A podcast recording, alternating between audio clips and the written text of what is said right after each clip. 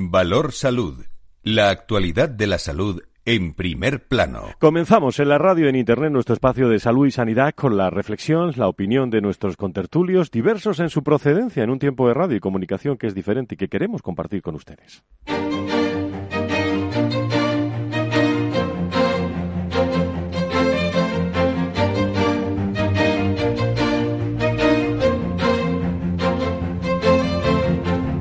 Valor Salud es un espacio de actualidad de la salud con todos sus protagonistas, personas y empresas. Con Francisco García Cabello. ¿Qué tal? Muy buenos días. ¿Cómo están? Bienvenidos a esta tertulia, porque es una tertulia. ¿eh? eh Valor Salud a lo largo de los próximos 55 eh, minutos aproximadamente con el agradecimiento a todas las personas que nos van acompañando viernes a viernes eh, en esta quinta temporada aquí en, eh, en Capital Radio con eh, Valor Salud y agradecimiento también a todos los eventos donde vamos relacionados con el mundo de, de la salud. bueno, cada vez lo, lo, identifican más y sobre todo con, con más contenidos que nos proponen, que eso está fenomenal porque participamos todos de, de este programa. Dos asuntos quería yo comentarles al inicio del, del programa. Una que me ha llamado la atención esta, esta semana es en referencia a los médicos europeos, ¿eh? que están debatiendo eh, durante estos días en Riga cuestiones mm, como el salario que deberían cobrar ¿eh? los facultativos o su horario o su horario laboral. Para todo esto, la Confederación Estatal de Sindicatos Médicos ha preparado un informe en el que traslada a sus colegas europeos algunas preocupaciones por la Primero, parálisis que sufre España y que según ellos perjudica a los profesionales sanitarios, ¿no? Por ejemplo, la ausencia, dicen, de gobierno, la falta de presupuestos generales que impiden, entre otras cosas, volver eh, pues a las famosas 35 horas semanales. Eh, siguen insistiendo también en el problema importante de cobertura de salud tanto en la atención primaria como en la hospitalaria y denuncian los médicos españoles ante sus homólogos europeos que no es la primera vez que escuchan ¿eh? este eco la falta de soluciones que se da en España a la situación de los eh, facultativos. Eso me lo voy a llevar a la tertulia. Y la otra, eh, pues una felicitación, ¿no? Y, un abrazo muy fuerte a todo el grupo Rivera Salud. Eh, esta semana hemos conocido exactamente el, el, jueves que se ha hecho efectiva con la adquisición de un nuevo hospital en una nueva región. Hablo del hospital Povisa eh, un nuevo centro. El grupo aterriza en una comunidad autónoma en la que hasta ahora no había trabajado, el hospital que mantiene el concierto con el Servicio Gallego de Salud hasta 2022. Eh, doy algunas referencias, uno de los más grandes de la zona, cuenta con 573 camas, unos 1.500 profesionales y atiende a cerca de 134.000 personas en el área de, de Vigo de Valencia a, Galicia. El grupo eh, Rivera Salud, con un ámbito internacional también sin parar, eh, y enhorabuena porque eh, es de agradecer también que grandes grupos hospitalarios, como es el caso de Rivera Salud, afronten nuevos proyectos que en definitiva es afrontar nuevas oportunidades para muchos pacientes de la zona de, Galicia. Y enseguida les presento a nuestros contertulios que llenan ya este estudio central con ganas de contarles noticias y reflexionar con ellos.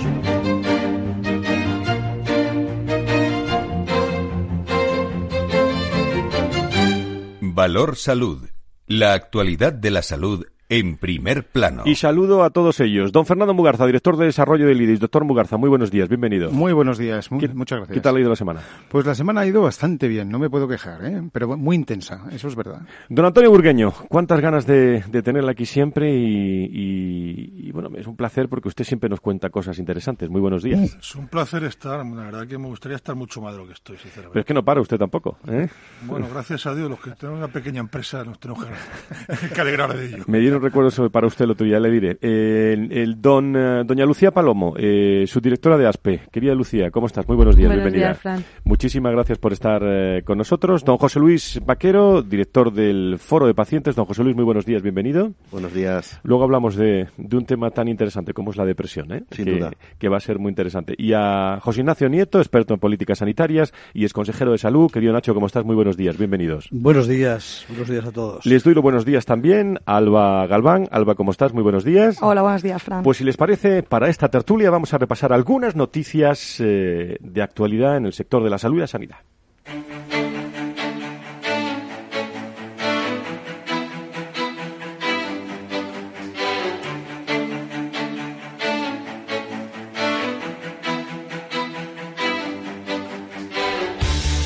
Pues esta semana hemos conocido que la Agencia Española de Medicamentos y Productos Sanitarios retira 16 medicamentos al detectar un posible carcinógeno. Así es, la presencia de nitrosaminas en los fármacos ha sido el detonante de esta medida. No obstante, las autoridades sanitarias recomiendan no suspender el tratamiento sin consultar con un profesional. Y Sanidad estudia la manera de que más hospitales utilicen el eh, denominado CART. Sí, este martes ha tenido lugar en el Ministerio de Sanidad la reunión del grupo de expertos para definir los criterios de designación de centros. En este contexto se plantea la fusión de dos de los requisitos para que puedan presentarse los hospitales que cumplan al menos uno de ellos. Y el Sistema Nacional de Salud financiará el fármaco para dejar de fumar. Esta medida para disminuir el consumo de tabaco en España entrará en vigor a partir del 1 de enero de 2020. La vareniclina está registrada con el nombre de Champix, es un tratamiento de tres meses y alivia los síntomas del ansia de fumar y de la abstinencia. Y son cuatro las aseguradoras sanitarias con las que contará eh, Muface al menos para 2020 y 2021. Sí, el lunes 7 de octubre se abre el plazo para la emisión de ofertas por parte de las mutuas, aunque por el momento se sabe ya que tiene el sí de Segurcaixa, Ateslas, Asisa, DKV y el Igualitario Cantabria. Y lo seguimos de cerca, pero el Ministerio de Sanidad finaliza el seguimiento del brote de listeriosis a nivel nacional. El Centro de Coordinación de Alertas y Emergencias Sanitarias ha publicado recientemente un informe de fin de seguimiento. Eso sí, el documento puntualiza que no se descarta la detección de casos aislados durante las próximas semanas. Y una nota de agenda y de previsión. El próximo interterritorial del 24 de octubre va a tratar nada más y nada menos que 17 puntos. El próximo lunes a las 4 de la tarde se va a reunir el Comité Consultivo del Sistema Nacional de Salud en el Ministerio de Sanidad, Consumo y Bienestar Social para tratar los temas que podrían ser vistos en la próxima reunión de la Comisión Delegada del Consejo Interterritorial, desde el plan de contingencia y situación ante el Brexit, la receta interoperable e información sobre listeriosis, hasta el plan de desabastecimiento de fármacos, entre otros asuntos. Por otro lado, también cabe destacar que la cita del 14 de octubre sería la segunda que María Luisa Carcedo preside estando en funciones.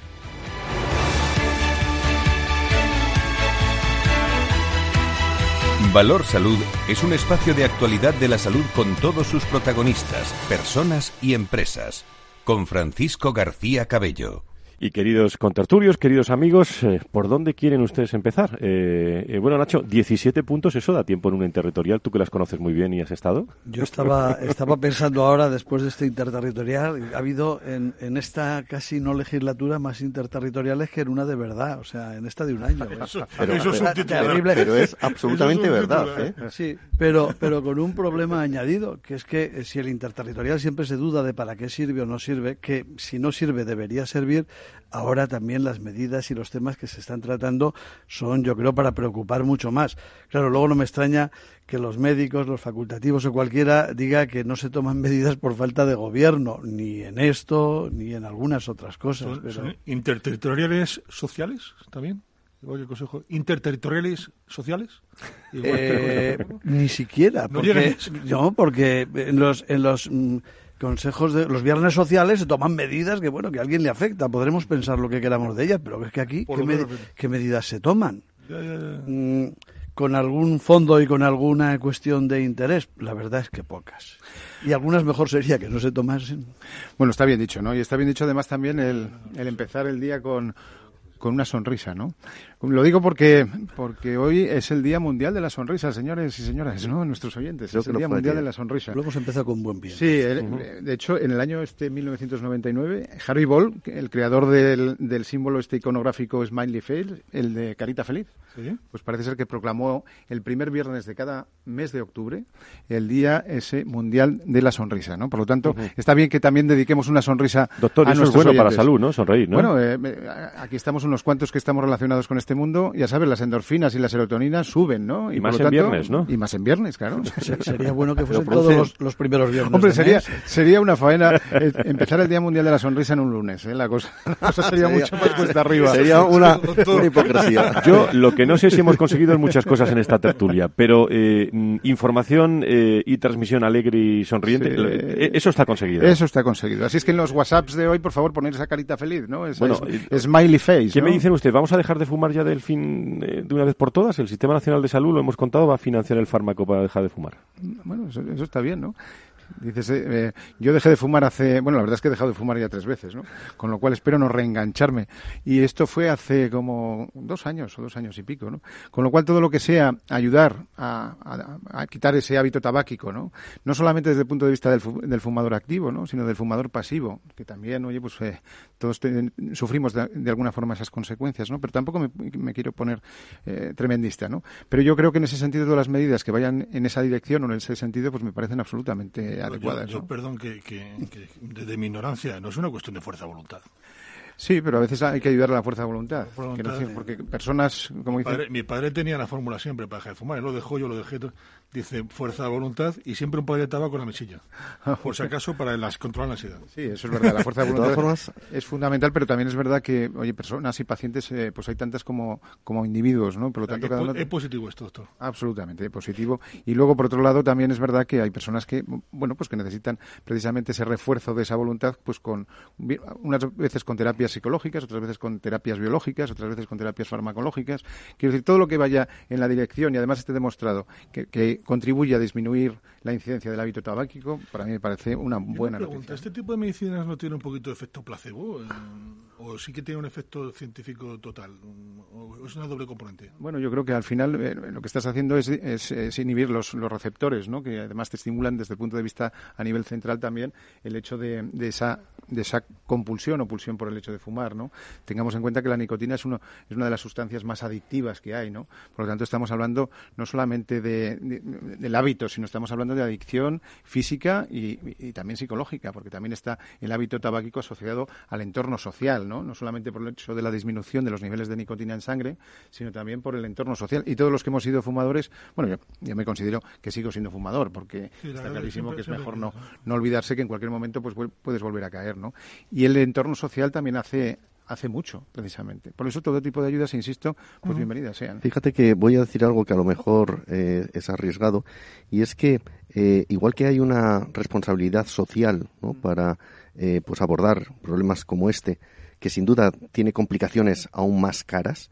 Eh, esto se tiene que abordar por responsabilidad social, pero también yo creo que tendríamos que empezar a hablar de la corresponsabilidad de aquel que recibe la ayuda social como para abordar un tratamiento para que esté adquiriendo un compromiso. Em, de este tema yo creo que se va a tener que, ir hablando eh, porque se van a utilizar unos recursos que proceden de unas arcas limitadas y tiene que haber corresponsabilidad también por aquel que lo recibe. Pero parece que el Ministerio de Sanidad está poniendo muchos esfuerzos en la lucha contra el tabaco, porque hace un, un, par de programas hablábamos también de una campaña de comunicación muy ambiciosa que habían lanzado para prevenir el consumo de tabaco, para informar de los daños de los diferentes tipos de formas de fumar que hay ahora y dar a conocer que son igual de dañinas y ahora con con la entrada en la financiación pública de este medicamento, pues se refuerza esta idea de, del compromiso del ministerio. tres, tres apuntes sobre, sobre esta cuestión quería hacer. ¿no? Una, yo estoy plena y absolutamente convencido que fumar es malo, en cualquiera de sus versiones y modalidades, fumar es malo.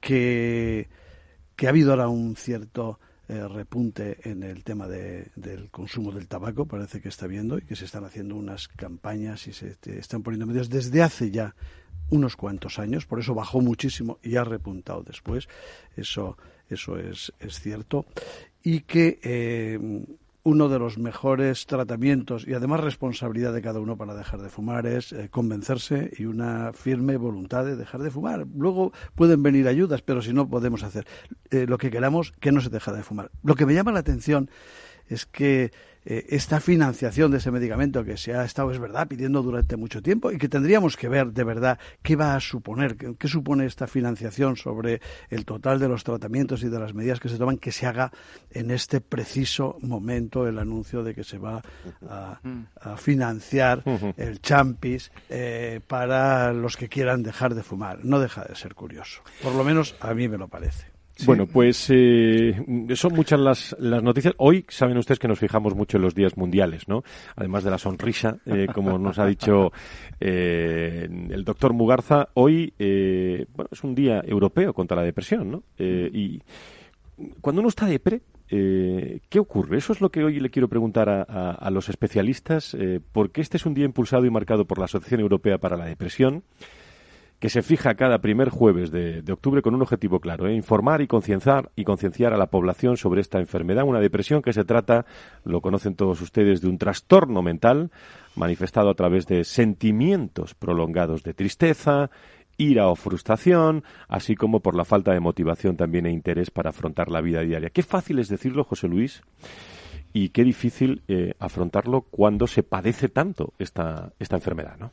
Sí, además parece que va increciendo, ¿no?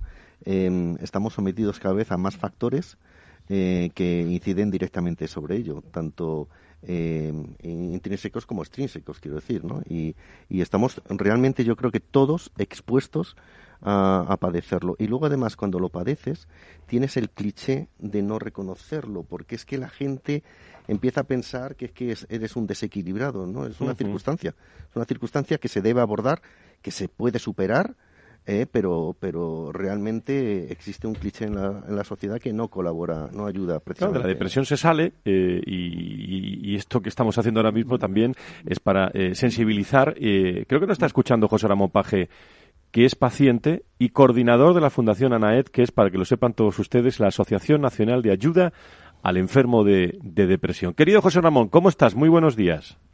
Buenos días a todos vosotros. Creo que estás en unas tierras que yo quiero mucho, ¿eh? Sí, efectivamente, estoy por Cádiz. Eh, bueno, pues cómo, eh, ¿qué mensaje le traslada? Sobre todo estamos pensando en las personas eh, que están depres. Pues mira, yo te diría una cosa, os diría una cosa, y es que primero de la depresión se puede salir. Hay veces que no se puede, hay enfermedades que, o sea, hay depresiones en las que es verdad que no se sale, lo mismo que hay cánceres que no se curan y lo mismo que hay otras enfermedades que no pueden salir. Esos son los casos extremos. Pero el mensaje es de la depresión se sale, es verdad. Yo soy una de las personas que han salido de la depresión y todos los que estamos trabajando en la Fundación ANAER, que nos dedicamos desde hace ya bastantes años a esto, hemos salido todos. Somos una, una fundación de pacientes y nos dedicamos precisamente a trabajar el tema de la depresión. Un segundo mensaje es que eh, la depresión está estigmatizada y todo lo que tiene que ver con la depresión es, es algo que la gente quiere ocultar nadie habla de la depresión. Hoy en día se puede decir tengo un cáncer de mama, tengo un cáncer de próstata, tengo eh, eh, un problema de estómago, tengo, pero no se habla de la depresión. La depresión es, un estigma que llega a tales niveles que está a la altura de tener unas almorranas. O sea, nadie habla de las almorranas y hay miles de personas en España que las padecen, pero nadie lo habla. Nadie lo habla en una tertulia, en una comida, en una charla, ni siquiera se lo dices a tu mejor amigo. Sin embargo, en la depresión pasa exactamente igual, que es decir, que no se habla de la depresión, igual que no se habla en España tampoco del suicidio. Hay una vieja creencia de que no se debe hablar del suicidio. Sin embargo, la Organización Mundial de la Salud dijo hace ya casi 20 años, dijo que sí que se tenía que hablar del suicidio, porque si no se reconoce el problema no se puede solucionar. José Ramón, dime una cosa. Eh, dime una cosa. España es uno de los países europeos con la tasa más alta de personas que padecen esta, esta enfermedad. en este viernes... No, no, no, no, no, no, Corrígeme, corrígeme, adelante. Sí, sí, no es de más alta. Precisamente eh, España, junto con Grecia, Grecia, ¿te acuerdas cuando, cuando estaba la crisis famosa de Grecia, que se dijo que se había hecho una, una asociación de personas que se habían suicidado, de los familiares y tal. Bueno, en España hay unas cuantas asociaciones de ese tipo también. Pero sigue siendo un tema tabú, José Ramón. Sí, claro que sigue siendo un tema indudablemente. Imagínate, llevamos, nos llevamos no sé cuántos años luchando contra el tema y todavía no hemos conseguido mucho. O sea que imagínate, ¿no? Pero, pero en España no es, no es uno de los países más proclives al suicidio, precisamente porque el clima ayuda muchísimo y porque la, propia eh, forma de ser de la gente ayuda muchísimo. El tipo de sociedad que tiene, que tiene, eh, eh, que, tiene en ese momento. José Ramón, dile a los oyentes, perdóname, porque es un tema que está en la calle. dile a los oyentes y aquí especialistas que luego luego trataremos después de la pausa. Síntomas. Los síntomas eh, de la depresión en 2019, camino del 20, ¿eh? Sí, hay, mira, hay bastantes, te, te puedo decir. Lo primero es que los que nos estén escuchando que no se crean que porque tienen un síntoma ya tienen depresión. Eso no es verdad. Tiene que ser una conjunción de síntomas. Es igual que cuando tienes fiebre, no es que tengas cáncer. No, puedes tener un resfriado, puedes tener cualquier otra enfermedad. pero, pero voy a contar un poco. Hay, hay cinco tipos de, síntomas. ¿no? Están los afectivos, que tienen sentimiento de culpabilidad, tristeza, vergüenza, cólera y sobre todo un estado altísimo de ansiedad. Los motivacionales, pues hay una pérdida de motivación, no se quiere vivir, no se tiene ganas de hacer nada, hay una dependencia de otras personas porque no sé, uno no se atreve a, tomar decisiones, hay tendencia a evitar los problemas y a no querer verlos. En cuanto a los síntomas cognitivos, la, la indecisión, la presencia catastrófica de cualquier tipo de problema, la autocrítica excesiva, el pensamiento absolutista. Eso ocurre sobre todo en los hombres. El pensamiento absolutista eh, le llaman el síndrome del emperador y es cuando uno cree que está por encima de todo el mundo y que todo el mundo está eh, erróneo, está no tienen razón en lo que dicen y lo único que tiene razón es, es la persona.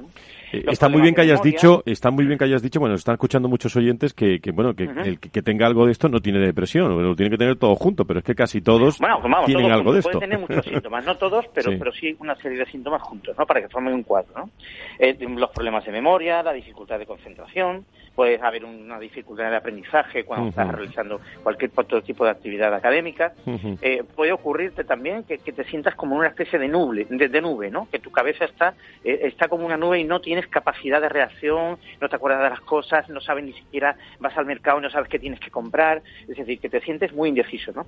Hay problemas eh, y síntomas conductuales, como puede ser la inercia, en cuanto a los problemas, en cuanto a, que dejar las cosas que ocurran sin que le pongamos remedio. Hay pasividad ante, ante los problemas y hay dificultad de, las eh, de, herramientas sociales, ¿no? de, humanizarte con otras personas. Bueno, me están llegando, José Ramón, algunas preguntas de, los contertulios y, y algún, eh, y algún oyente. Entonces, si te parece, vamos a hacer una pausa. Te quedas con nosotros unos minutos. Puedes quedarte, ¿no?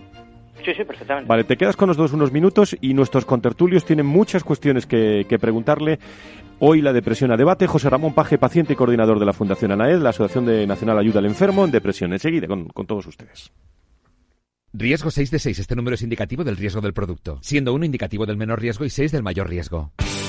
¿Te interesa la bolsa? Invierte en acciones y ETFs por solo 0,10% y sin costes de custodia. Vente al broker mejor valorado por sus clientes según Investment Trends y al mejor broker para operar según Rankia. ¿Necesita a alguien que le ayude a seleccionar los fondos adecuados de acuerdo al momento en el que se encuentra el mercado? ¿Se siente desbordado ante la abrumadora oferta de fondos de inversión? ¿No sabe cómo gestionar la gran cantidad de información financiera disponible? Los analistas de Arquia Profim Banca Privada le ayudarán a ordenar la información para escoger los mejores fondos en cada momento. Nuestra prioridad son sus intereses, porque nuestro mejor activo es la confianza de nuestros clientes. Arquia Profim Banca Privada. Si cuando te hablan de inversores con tendencia bajista tú piensas entonces necesitas inscribirte al ciclo de conferencias gratuitas que impartirá Renta 4 Banco con motivo del Día de la Educación Financiera. Cuatro seminarios online dirigidos a nuevos inversores a partir del próximo 7 de octubre. Apúntate ya en r4.com. Renta 4 Banco, tu banco especialista en inversión.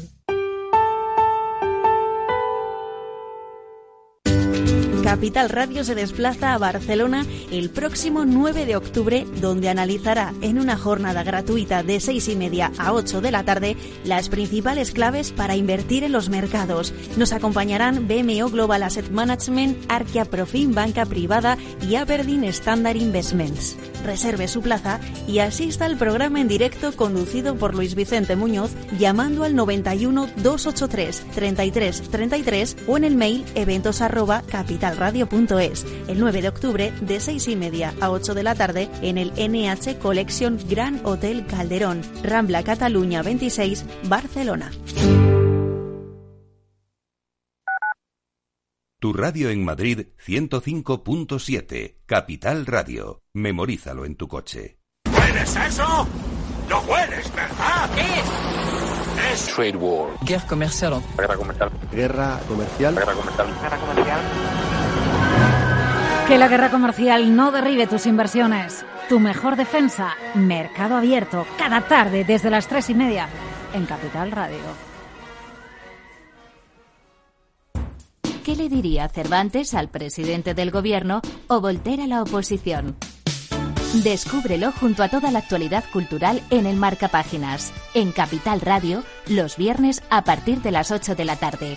El Marca Páginas, con David Felipe Arranz, porque la cultura también puede ser divertida.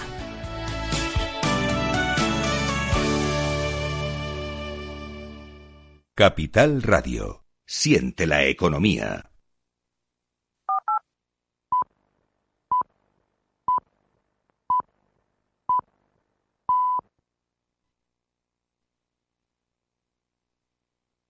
Capital Radio, la genuina radio económica.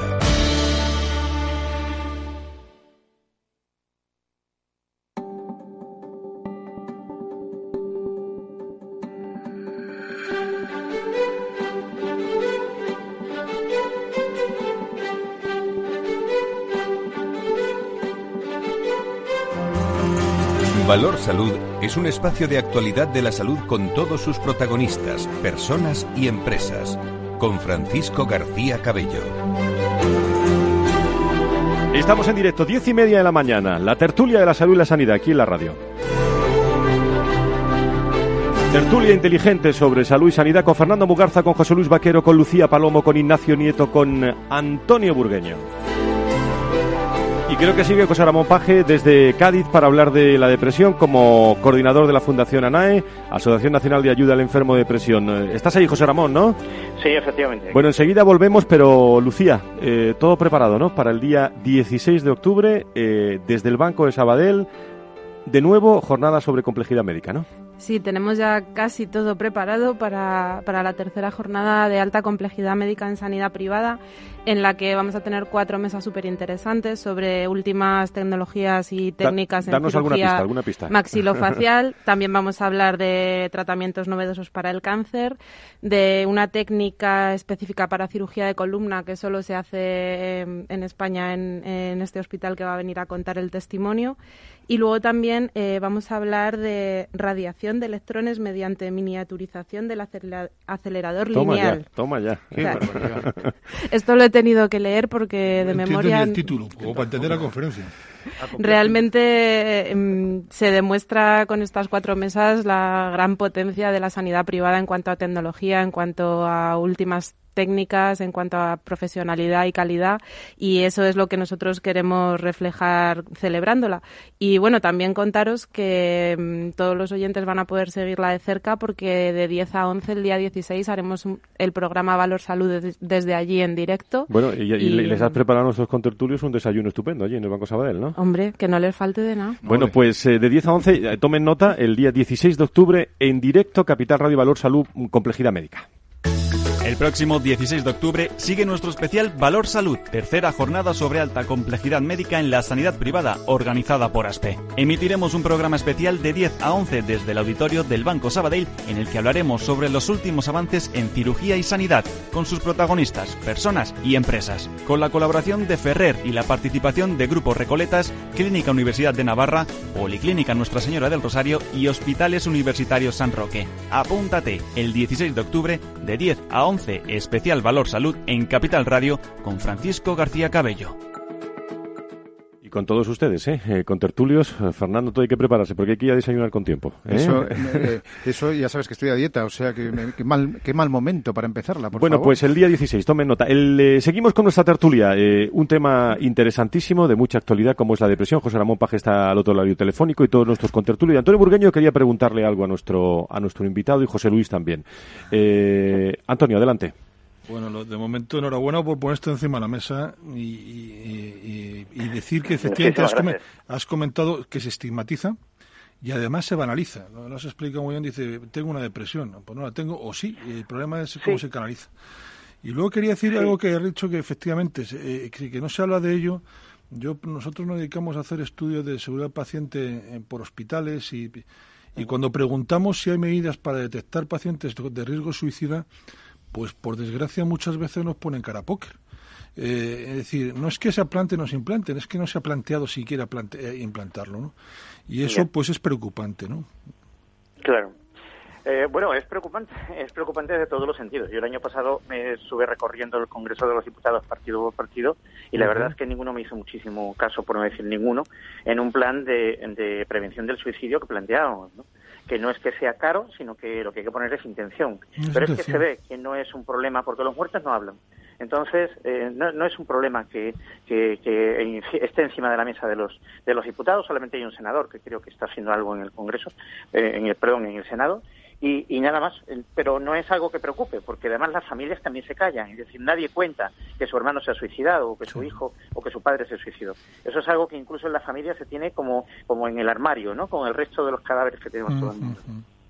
Por suerte tenemos hoy en día un director general que es psiquiatra, el, doctor Carlos Mura. Que mandamos este un abrazo desde aquí y felicitamos también. ¿eh? Una buena, felicitamos, nos felicitamos a Madrid por tenerle porque es un psiquiatra además muy eh, que sabe mucho de esto lógicamente porque además ha trabajado en el plan de Madrid y Carlos Muro yo creo que pondrá el acento en estas cosas con total seguridad José Luis eh, adelante sí bueno yo quería José Ramón eh, quería eh, remarcar algo que has comentado y es que efectivamente de la depresión se sale. O sea, la, depresión en la mayoría de los casos uno la supera. Y luego hay una pregunta que yo, una cuestión que me gustaría que profundizaras un poco y es que eh, hablamos del paciente con depresión, pero ¿y su entorno? ¿Qué nos puedes comentar del entorno? Me alegra que me hayas hecho esa pregunta. Yo sé que es una, una frase bastante. Pues os juro que no estaba preparada. Pues, no, pero digo, te digo que es, verdad, porque nosotros en nuestros estatutos, ya en el año 94, pusimos que la, la Fundación ANADE se dedicaba a trabajar para los pacientes mm, de salud mental, especialmente los de depresión y sus familiares. Es decir, eh, nosotros empezábamos ya a contemplar en el año 94, cuando no se hablaba de la depresión y parecía como que eran enfermedades de marcianos, pues precisamente entonces ya nosotros planteábamos que las familias había que cuidarlas por dos cosas. Dos cosas. Primero, porque son, son eh, daños colaterales, es decir, reciben daños colaterales. Una depresión no se sufre en una casa sin que la sufran todos los miembros de ella. Y eh, la sufren los daños precisamente porque no entienden la, la depresión, porque no saben cómo actuar, porque no saben qué tienen que hacer. Y las familias no solamente reciben el daño y hay que cuidarlas, sino que además hay que darle explicaciones, hay que decirles qué pasa con la depresión, qué es una depresión, cómo se cura la depresión y, familiarizarles con la depresión. ¿Por qué? Porque además ellos además pueden ser perfectos aliados del psicólogo y del psiquiatra, porque están en su casa y están 24 horas con el paciente y pueden hacer muchas cosas, igual que a nosotros nos dicen, oye, se ha roto la pierna de tu hijo, bueno, pues en procura que no camine así, que se siente de esta forma para ir al servicio, que, que haga ejercicios de esta manera, que la alimentación tiene que ser así o tienes que cuidarla de tal forma.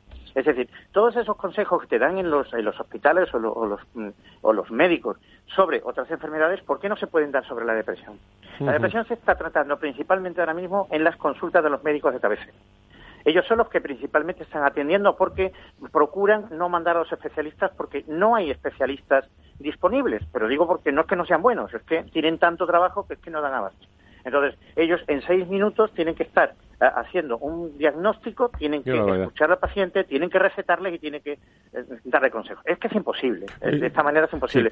Entonces, lo mejor es que cuando uno tiene depresión, primero que acude a un especialista, pero que vaya con un familiar. Sí, te José Ramón, te quiero preguntar algo. Eh, vamos a ir resumiendo porque estamos contra sí, José Ramón, yo eh, al, hilo de lo que, al hilo de lo que vas diciendo, quería que nos explicaras un poco cómo la familia o el propio o la propia persona que está atravesando esto puede diferenciar en qué momento hace clic de pasar de estoy pasando una mala racha, estoy triste a realmente tengo un problema para el cual necesito ayuda. O sea, cuál es el, momento en el que o el síntoma o la situación que ya debe hacer a las personas tomar tomar medidas sobre esto tanto desde sí mismos como, por ejemplo, eh, en caso de adolescentes. O sea, ¿cómo diferencias el pavo, por así decirlo, o el mal humor adolescente de realmente un problema, porque ahora también estamos viviendo muchísimos temas, vemos todos los días casos de bullying extremos, casos de adolescentes que se suicidan, entonces, ¿cómo podemos identificar esto?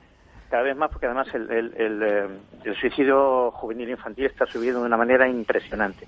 Pero te digo, mira, nosotros normalmente cuando tú tienes derecho y tienes la, la facultad de poderte poner de mal humor o ponerte eh, estar mal en tu vida porque tienes un problema determinado, porque tienes una crisis, porque bueno, porque además la, eh, la primavera y el, y el otoño influye muchísimo en nuestros caracteres.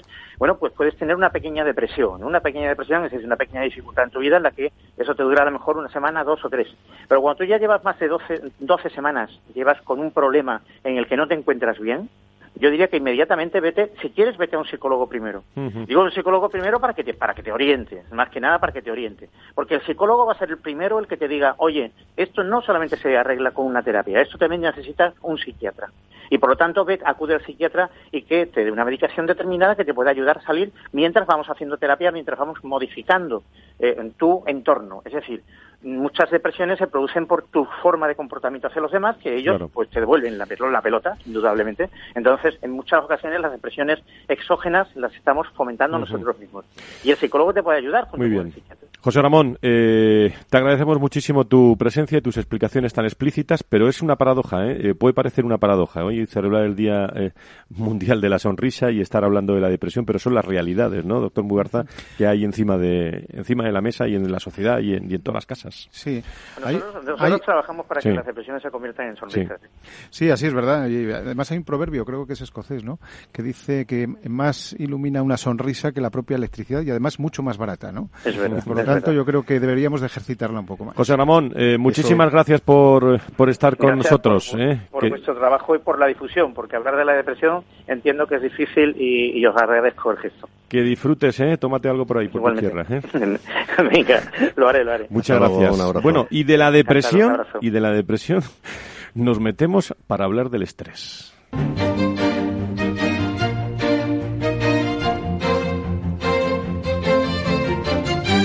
Edison. Bueno, pues eh, no paramos de, de charlar aquí en este estudio central de Capital eh, Radio. Creo que tenemos en línea a Joan Piñol, que es director general de la Fundación Salud y, en, eh, y Persona. Querido Joan, ¿cómo estás? Muy buenos días, bienvenido. ¿Tenemos a Joan, eh, a Joan Piñol? Bueno, pues eh, me decís cuando, cuando, cuando lo tengamos eh, en, eh, en directo con, con nosotros, ¿no? Porque, eh, bueno, est- está muy relacionado, ¿no? La, la depresión y en este caso eh, lo que es la, la salud, la salud y el, y el estrés. Y las dos cosas, Antonio, tienen mucho, mucho que ver. ¿eh? Sí, es que quería decir precisamente la difusión. El lunes la Fundación Economía y Salud, organizado cuando Carlos Moore era, era el director de- del hospital de Fuenlabrada y secretario de la Fundación, hay una jornada en la, en la Club Financiero hablando de prevención del suicidio y detección del, detección del trastorno mental. Y empieza a las nueve y media, me parece que nueve, nueve y media. Eh, muy interesante. Sí, yo sobre este tema también quería, mira, aprovechando, que, también hay que diferenciar, ¿no? porque hablamos de estoy depre, tengo depresión, estoy deprimido, pero la depresión, quiero decir, tiene también sus gradacion- gradaciones, mejor dicho, y sus formas de manifestarse. ¿no? Tenemos desde las depresiones mayores, por ejemplo, hasta aquellas distimias, ¿no? que, que no, no es esa depresión mayor, ni tampoco esa depresión psicótica, o aquellas, por ejemplo, que son reactivas en un momento determinado a determinadas situaciones, ¿no? como es, por ejemplo, la depresión esta perinatal, o como hemos visto también en tantos casos, el tema de la depresión estacional, ¿no? Por lo tanto, yo creo que alcanza un valor tremendo lo que nos ha, lo que nos ha dicho, ¿no? Desde, desde estos micrófonos, es el hecho de que hay que diferenciar qué tipo de depresión es, hay que ponerle apellidos, hay que ir al especialista, en definitiva. Y yo diría que hay otro aspecto muy importante en el tratamiento de esta patología, que es la integración de las diferentes especialidades médicas. ¿no? Desde el punto de vista, él lo ha dicho muy bien, del, del psiquiatra, del médico de atención primaria, del psicólogo, de enfermería, de los asistentes sociales y, en definitiva, también del entorno familiar. Quiero decir que esto, esto no es solamente cuestión de acudir a la consulta y me aplican un tratamiento y ya está, ¿no? Primero hay que ponerle apellidos a la depresión y lo, segundo, humana. y lo segundo hay que integrar precisamente las profesiones médicas alrededor del problema. Déjame que apunte también que otro foco también de apoyo y de información ha de ser precisamente las organizaciones de pacientes. Absolutamente, 100%. Ujú. Ahora sí tenemos a 100%. Joan ya, creo que está en línea con nosotros. Joan Piñol, ¿cómo estás? Muy buenos días, bienvenido. Hola, buenos días a todos. Bueno, pues estamos hablando en esta, en esta jornada, hablando de la, de la depresión también. Habéis tenido unas jornadas muy interesantes, un viaje por el universo de las emociones, ¿no? Emociones que hablamos muchas veces en otros entornos, pero que tiene mucho que ver con, eh, con lo saludable, con la, con la salud. Cuéntanos primero en qué han consistido estas jornadas y luego quiero irme a algunas conclusiones. Bueno, mira, la jornada lo que pretendía era hacer un, bueno, sensibilización ¿eh? y un encuentro con directivos, con profesionales, que, bueno, se hicieron 300 personas, estamos aquí en Barcelona y probablemente lo, lo, haremos en, Madrid, ¿eh? y es sobre todo, bueno, sensibilizar a pues una de las situaciones que nos encontramos en las organizaciones y en el día a día, ¿no? Que es el, el bienestar, el bienestar emocional, y que nosotros a través de nuestra organización, que es lo que tratamos, servicios de atención psicológica para, para personas, pues era un poco plasmar y, dar a conocer, pues bueno, pues eh, estas situaciones que representan, pues para, para las organizaciones y, la sociedad, pues pues una, una gran problemática, ¿no? Por situaciones pues de estrés, de depresión, ansiedad, eh, representa el 30% de las, Joan, dinos, algunos, eh, de Joan, dinos, porque no es muy buena la, la conexión, ¿eh? dinos algunos eh, retos ¿no? Eh, del, del, bienestar emocional en las organizaciones, en las personas, en las empresas en general. Pues, a ver, los principales retos que tenemos que tener es que, efectivamente, hacer es reducir como que podamos todo este gran absentismo encontrando por emocionales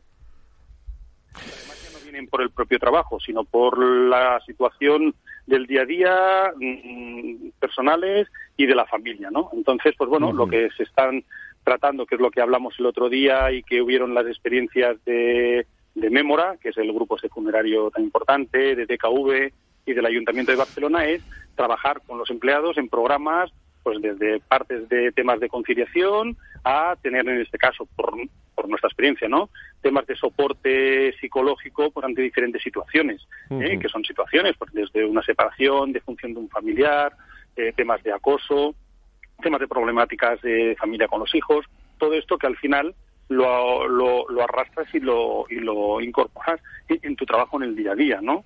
Y esta era un poco la presentación. Hubo dos partes, que era una de sensibilización que lo hizo una, una monja que se llama Sor Lucía Caram, que hablaba pues de las emociones y las convicciones, ¿no? Un poco, porque al final, Frank, mm, por nuestra experiencia, ¿no? Eh, no dejamos de ser un 20% de razón y el 80% son de emoción, ¿no? Y entonces, pues claro, todo esto, pues al final es lo que, bueno, pues estuvimos un poco eh, presentando y debatiendo de una forma, pues, eh, lúdica, acompañándonos de, bueno, de buenos amigos y, buenos profesionales. Bueno, pues no sé si te, quieren preguntar algo desde esta tertulia. Joan Piñón. Sí, soy, soy soy Fernando Mugarza, ¿qué tal? Joan, buenos días. Fernando, ¿qué tal? ¿Qué tal estamos? buenos días. Fenomenal. Oye, mira, eh, solamente una, una cuestión que me, que me llama siempre la atención cuando hablamos de este tema del estrés, ¿no? Dices, oye, pues eh, no deja de ser también un factor de riesgo cardiovascular, ¿no? Y eh, así como antes estábamos hablando del tema de la depresión, la necesidad de la integración de las diferentes profesiones sanitarias, ¿no? Las asociaciones de pacientes entre ellas, para abordar este, este problema, el estrés debería ser contemplado también desde un punto de vista multidisciplinar, ¿no? Porque al fin y al cabo estamos hablando de una serie de consecuencias y complicaciones a medio y largo plazo que pueden ser graves o muy graves, ¿no? No solamente desde el punto de vista de salud, sino desde el punto de vista también para el propio sistema sanitario. Correcto. Pues, bueno, no, la pregunta sí es en cuanto a esto. Bueno, nosotros decimos que hoy ya el estrés es la pandemia, la pandemia del siglo XXI. De hecho, está que hemos realizado diferentes estudios a nivel internacional con universidades.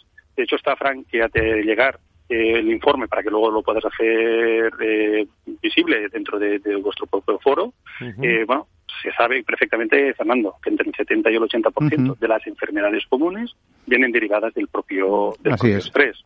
Por, razones ya que todos ya un poco ya sabemos, del tema vamos del cortisol, bueno, una serie de situaciones que efectivamente están llevando a unos costes mira, tengo delante un informe que lo analizamos, si queréis, ahora en 30 segundos, lo cuento a través de la Universidad de Berkeley, de Oxford y otras entidades, pues bueno, representa eh, en Europa el estrés a nivel de costes unos 136.000 millones de euros. Lo estoy diciendo así, ¿eh? o sea que esto es real en las organizaciones. O en España, por ejemplo, en España, más de 9.000 millones de euros. Esto son datos que también facilita la propia organización mundial, bueno, de la salud y temas de la seguridad social.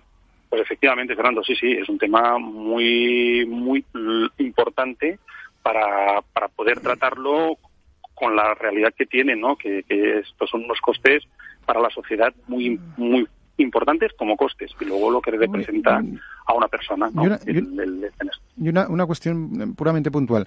¿Hemos rutinizado también el estrés? Lo mismo que decíamos antes, tengo una depre, estoy estresado. ¿Lo hemos banalizado? Pues sí, pues sí.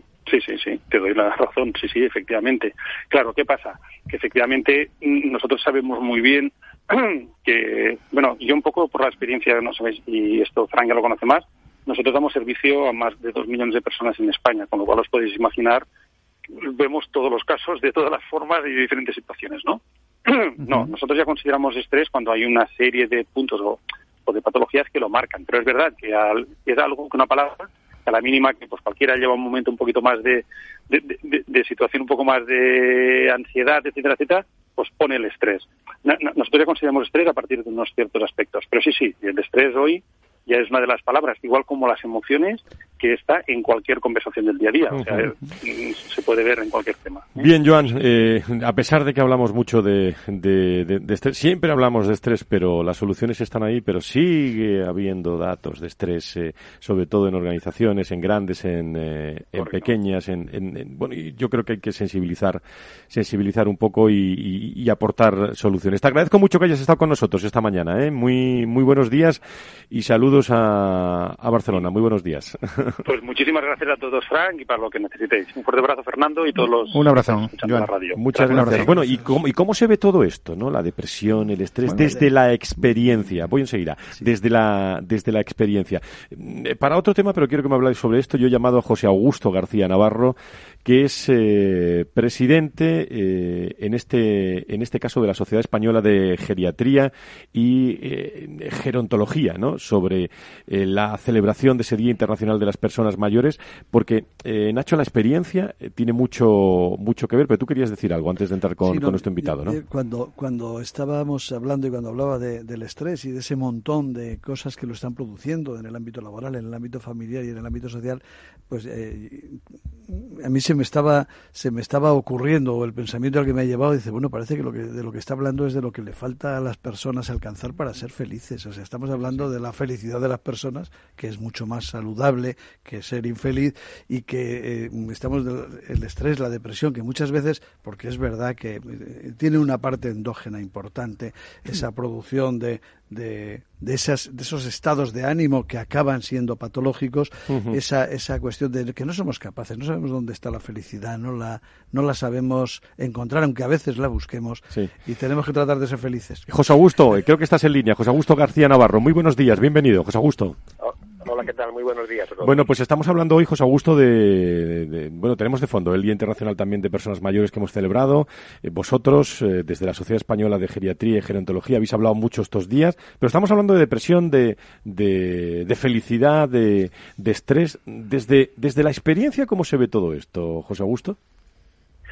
Eh, bueno, eh, primero de todo hay que decir que son tanto la depresión como el estrés son en fin, problemas que afectan también a la población anciana, pero también hay que decir y dar un mensaje positivo y es que la gran mayoría de la población anciana no sufre ningún tipo de, de, trastorno en ese sentido, ¿no? Afortunadamente, ¿eh? que cada vez somos más en la sociedad y, son, en fin, personas absolutamente normales, como cualquier otra edad. Sí, hemos hablado muchas veces que la ralentización del, eh, del, del, envejecimiento provoca que, bueno, que cada vez tengamos más personas mayores en nuestra sociedad que no se pueden considerar, ¿no, eh, José Augusto, como ancianos? En absoluto, en absoluto son ancianos, ¿no? Eh, hay que pensar que cuando, en, estos momentos, cuando eh, un español cumple 65 años, que es la clásica edad en la cual eh, antes todo el mundo se jubilaba, aún le quedan 22 años de vida si es mujer y 18, un poco más de 18 años si es hombre. Eh, y la gran mayoría de estos años los pasa en una situación absolutamente activa, desde el punto de vista mental, desde el punto de vista físico desde el punto de vista social, e interactuando pues con sus amigos, con sus familiares, con, con su vecindario, y por lo tanto no son personas en absoluto ancianas. Piensa, piensa una cosa, Fran, en, el pasado mes de diciembre, el pasado mes de diciembre, eh, un señor con 70 años corrió la maratón de Florida en dos horas 54 minutos. Claro, esto no es un anciano, ¿eh? Esto es una persona que tiene 70 años, una persona mayor, pero que tiene unas condiciones físicas excepcionales, ¿no? O piensa en Mick Jagger, que cumplió 76 años el pasado mes de julio. Por lo tanto, lo que estamos sufriendo es un proceso de longevidad. Eh, cada vez tenemos más años, pero longevidad no significa ser más años viejo, sino significa ser más años joven. Y eso es un concepto muy importante. Solo un pequeño porcentaje de estas personas mayores tienen mucha enfermedad y mucha dependencia y suele ser en las etapas más avanzadas. De pues de, de, esos que estamos hablando hay nueve millones de personas. Dime una cosa, y lo, no lo pregunto, lo pregunto en este viernes a un experto como tú. ¿España eh, es un país ideal para envejecer? Absolutamente ideal. Nosotros decimos que hay tres grandes pilares para hacer un envejecimiento saludable. Eh, lo decimos nosotros desde la Sociedad Española de Geriatría y lo dicen todas las autoridades mundiales, incluida la Organización Mundial de la Salud. Tres pilares. Primer pilar, eh, tener una dieta saludable. Y la mejor dieta, en los últimos estudios saludables, la dieta mediterránea, que es precisamente la que tenemos en España. En segundo lugar, eh, tener, eh, realizar ejercicio físico, tener una vida activa. Nosotros tenemos un país que tiene unas condiciones climatológicas y de entorno, y la mayoría de ciudades eh, invitan a tener una vida muy activa y cada vez más, cada vez vemos más gente haciendo ejercicio de todas las edades por la calle. Y el tercer gran pilar es tener eh, una actividad social importante y actividad mental importante. Y esa actividad social también la tenemos mucho en la manera de ser mediterránea que tenemos en España. Y vamos interactuando con la familia y con el vecindario y con los amigos y con los eh, grupos de aficionados, etcétera, etcétera, de manera que se cumplen los tres pilares para tener un envejecimiento saludable. Y de hecho, el Qué alegría me das escuchando eso. además, el resultado nos acompaña. Porque un tema muy importante. Nosotros ahora mismo en la Organización Mundial de la Salud, la última estadística dice que somos el tercer país más envejecido del mundo. Nos supera Japón eh, y nos supera eh, por muy poquito, muy poquito Suiza. Pero dice otra cosa muy importante, que es, si esperamos al 2030, en España tendremos el mayor porcentaje de gente mayor de todo el mundo. Con lo cual, yo creo que eso es una noticia muy positiva que muy positiva con muchas oportunidades para todos eh, para todos. Una pregunta muy breve y una contestación muy breve que tenemos un minuto para las dos cosas. Eh, quien quiera. Eh, doctor Mugarza. Eh, doctor siempre se dice esto de que lo más importante es a ver si lo digo bien no no añadir años a la vida sino vida a los años qué bueno. Y yo creo que es un buen resumen precisamente de este último que nos acaba que nos acaba de comentar. No sé si tiene usted alguna reflexión más al respecto bueno, eso, eso ha provocado simplemente, también comunicarles que eso ha provocado que la misma Organización Mundial de la Salud ha redefinido el envejecimiento activo diciendo que la calidad de vida a medida que vamos envejeciendo consiste en buena situación física, buena situación mental, buena situación social y también eh, vivir en entornos saludables. Y por eso ahora está toda esta gran corriente de las ciudades saludables y de los entornos saludables que seguro que veremos en los siguientes años como un elemento principal de las políticas sanitarias y sociales. Pues José Augusto, presidente, un día te vienes por aquí, que me gusta mucho este tema para, para hablar tranquilamente. ¿eh? Encantado así lo haremos. Pues muchas, gracias por, el tiempo. Muchas gracias por estar con nosotros. Bueno, pues eh, hemos consumido muchos minutos hablando de, muchas cosas que afectan a, la sociedad, ¿no? Absolutamente, y nos, y nos han quedado dos cositas que las trataremos, me imagino, el próximo viernes, ¿no? que han sido importantes esta semana. Una de ellas ha sido eh, la presentación de la publicación de los 10 temas candentes de la sanidad, que se celebró el otro día con presencia también de, personalidades y de la ministra de Sanidad, y también la entrega de los premios FENIN, ¿no? Es, es el reconocimiento a la innovación, a la investigación. Hablaba antes Lucía precisamente de la jornada de complejidad, pues precisamente en la entrega de esos premios el otro día se habló de la importancia de incorporar la innovación tecnológica, la investigación, en definitiva, a eh, nuestro sistema sanitario. Bueno, pero en definitiva, eh, como llega el fin de semana, eh, lo que hay que estar es muy bien. vamos con un be ok con este estar bien.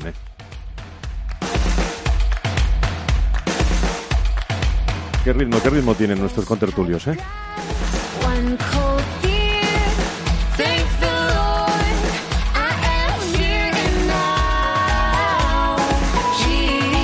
Con Félix Franco, la realización del programa, con eh, Laura Escudero, con Sebastián Sanabria, con todos los contertulios que han hecho posible este programa. Desde la reflexión, eh, muchísimas gracias a todos. Fernando Mugarza, Antonio Burgueño, Eh, José Luis, muchísimas gracias por estar con nosotros. Eh, y Nacho, gracias por estar con nosotros. Lucía, preparando ya esa jornada de complejidad en el Banco Sabadell. Gracias, ¿eh? Gracias. Y a todos ustedes, el viernes, más salud y sanidad. Contado de otra forma, como siempre, aquí en la radio, en Capital Radio. Buen fin de semana. Adiós, hay que estar bien.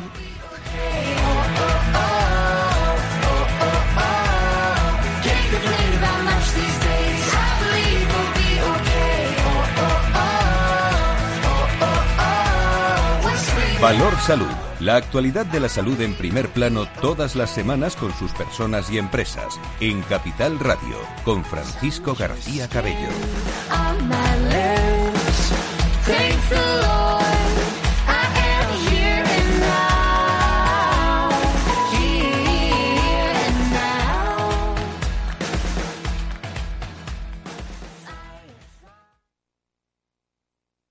En Capital Radio, especial innovación y tecnología en la energía.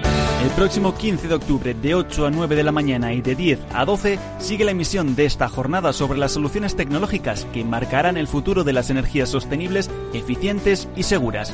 El 15 de octubre, especial innovación y tecnología en la energía en Capital Radio, con el patrocinio de Naturgy.